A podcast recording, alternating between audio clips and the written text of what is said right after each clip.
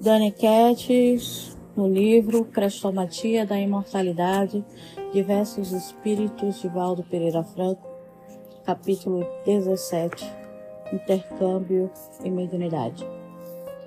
Todo intercâmbio sugere cooperação.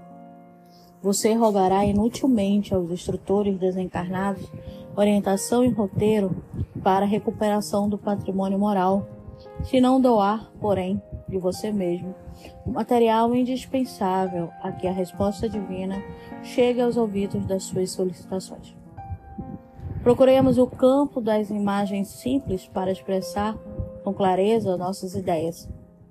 Aluno relapso, problema de educação, servidor incompetente, distúrbio na máquina administrativa, companheiro invigilante, ameaça constante na marcha, coração intranquilo, inquietude dos corações alheios.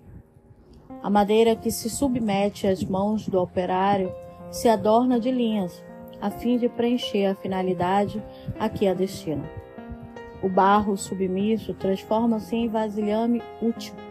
A terra humilde, crestada pelo abandono, deixando-se conduzir, metamorfoseia-se em jardim ou floresta abençoada. No campo da mediunidade é indispensável que o médium ofereça também a sua parte, mínima que seja. Não se pode compreender intercâmbio mediúnico sem comunhão espiritual. Para uma boa comunhão espiritual, exige-se fatores básicos que são essenciais.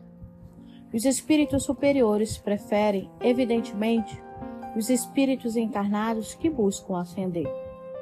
Só há sintonia quando se dá uma infinidade psíquica harmoniosa.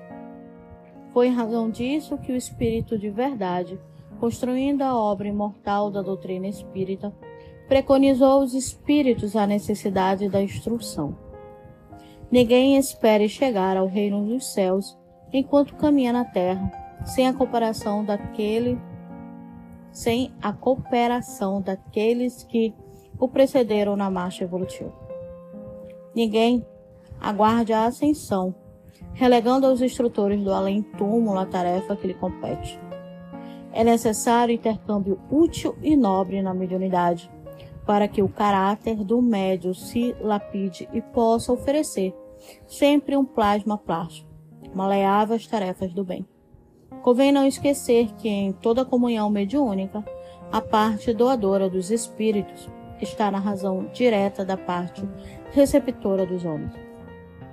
Busque o intercâmbio mediúnico, mas não ouvide que intercâmbio é cooperação e que para o bom sucesso dessa cooperação se faz necessário que você se aproxime da mesa de comunhão espiritual com as mãos cheias de realizações e a alma vazia de personalismo para que a misericórdia divina lhe preencha o vazio e a sua ansiedade de sublimação floresça de alegria a doação superior. João Cleófas. A mensagem vem chamar a atenção dos médios, o estudo, o amor.